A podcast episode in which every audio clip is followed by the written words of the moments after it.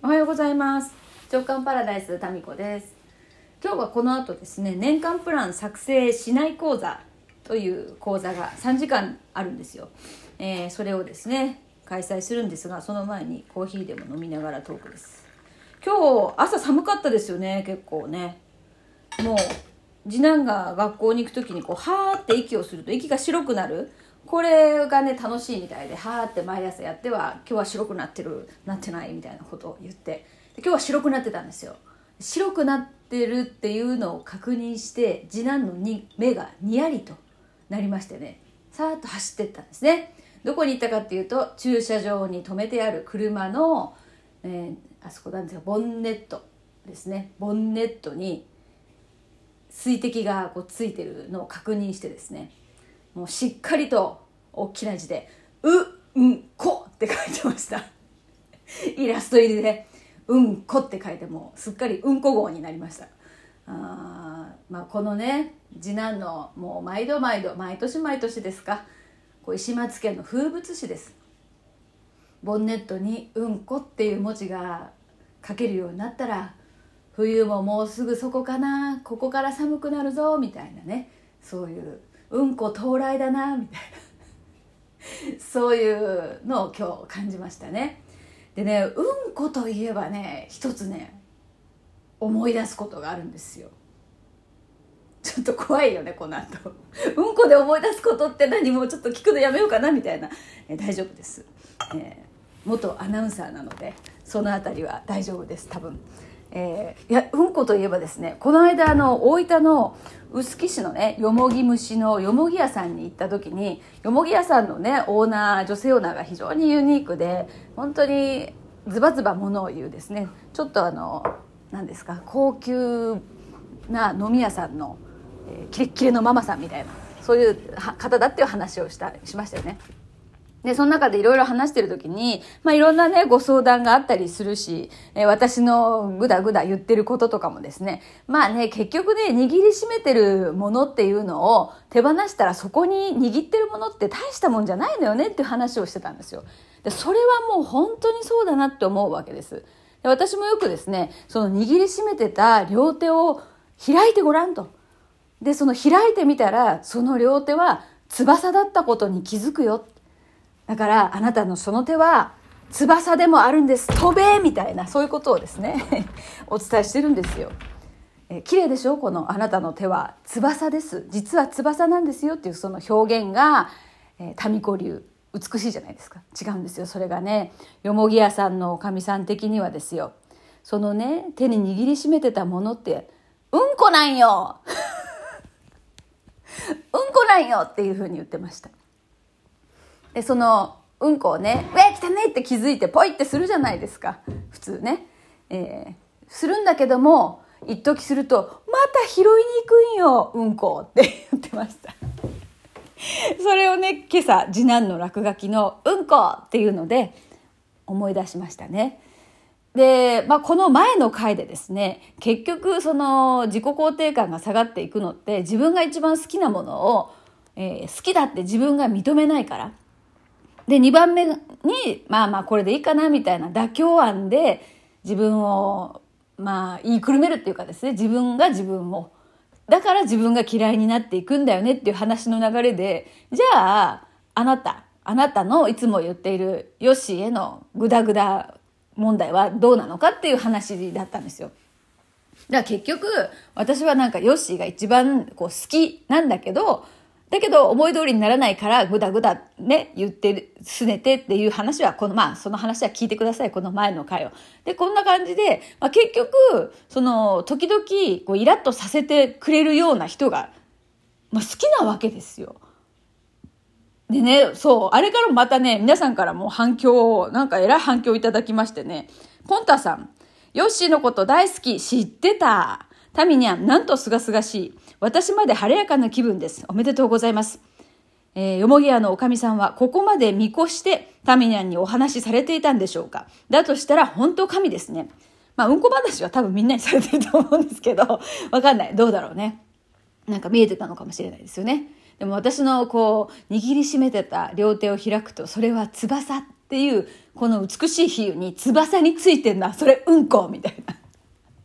なんか打足的なもう私の中でイメージがついちゃって、まあこの両手は翼だっていう時に、まあおまけとしてこのよもぎ屋さんの話も今後登場することになりそうですね。で、あと、ポンタさんのね、嬉しすぎて、なぜかチェッカーズメドレーを引っ張り出して聞いてしまいました。チェッカーズ祭りになったんだ。好きなものを好きと言えた頃の気持ちにつながったんでしょうか。ああ、その音楽とかあるかもね。その時代に聴いてた音楽を聴くと、またその頃のなんか、なん、なんかいろんなことに対する気持ちを思い出しますよね。うん。やっぱり私も薄木へ行かなくちゃ、ポンタでした。行ってきて。うんこよ、うんこって言われますから。今日うんこ何回言ったかな 朝から。でも、その流れで、その今日、今朝のね、次男の、うんこって書いてあるイラスト入りの、これは、何か、やっぱり握りしめてたものは、うんこやったやんかっていう、そういうことなんでしょうね、きっとね。えー、ちょっとコーヒー飲みますわ。そう、それで、まあなんかね、やっぱり、ね、悩みたいっていうのはあるのかもしれないなって思ったんですよ。何も何悩みがないっていう状態って居心地が悪いっていう感じがするのかなってまた今話してて思いましたね。まあこれでいくと多分なんか悩んでないと落ち着かないっていうのはもしかしたらどこかまあ一つは考えられるのはねエネルギーの有り余りすぎなんかちょっと持て余してる感じね。かもしくは罪悪感の表れかもしれないですね。なんか悩みがないと幸せになっちゃいけないとか。まあ私はね、こっちの罪悪感っていう方は、あんまり、どうだろうね。自分的にはもうほとんどないんじゃないかなと思うんですけどね。うん、昔はあったと思いますよ。こんなきつい思いをしてるから、これ楽しんでいいよね、みたいな。だからなんかこうアピールしてましたね。ああ、むっちゃ家事大変だったわ、とか。幼稚園の送り迎えはなんか暑かったとかね。うんまあ、それはなんか大変だったねって言ってもらいたいというよりかは、ただ単に自分が遊びに行くための一つ言い訳をわざわざ誰も聞いてないのにしてたっていうね。うん、で、まあ、ヨッシーはそれはね、ないんですよね、全く。全くないから、時々腹立つんですよ。なんかもう、本当に何ですかね。自分の気持ちに正直寝たきゃ寝る、うん、起きたきゃ起きる。みたいなね。まあ私の圧力によってだいぶ変化しましたけどね。だいぶ空気読んで今はちょっとまだ眠眠いけど我慢しとこうかなみたいなのはあるかもしれないけど。まあそれはでも彼の勝手ですよね。私がそこでいろいろ言うっていうことはもう今後なるべくやめようかなと思うんですけど。でもまあその自分の気持ちを正直に言うっていうことは近しい間からだからこそ難しいこともありますけど、まあ、そこはね、えー、一歩一歩一歩一歩、まあ、気づいたら違うモードに切り替えっていうのをやっていこうかなと思っています。丸。うんこ。なんかうんこってさ脱力するよね。不思議な力ありません？うんこの力。これさあんこ。でもそんなにあんこ力抜けないよね。インコもそうでもないよね。うんこ抜けるよね。不思議だよね。ううの持つうとうんとこうがくっついたら脱力モードになりますよね。うんこ。うんこドリルとか流行ったじゃないですか、うん、なんかうんこで結構喜んじゃう私ってさ幼稚園止まりなのかもね。ね。もうあなたもこう両手握りしめたそれはうんこかもしれませんよ。この大人のうんこドリルっていうさいろんなこう心理面に関するそれうんこじゃねみたいな提案ってできるかもね。なんか握りしめたものの中にすごいこうなんかすごいドロドロしたものがあって複雑でそれでそれはなかなか何が原因か分かんないんですっていうこの難しさっていうのをさある意味求めてるかもしれないですよね。なぜかっていうと私ってそんな単純で分かりやすくないもんっていうそういう思いってあるかもね。うん、でもまあ結局シンプルさとか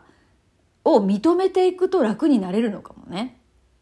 所詮握りしめてるものはみんなうんこですっていうこれ一旦こう 飲み込んでうんこ説を飲み込んでみると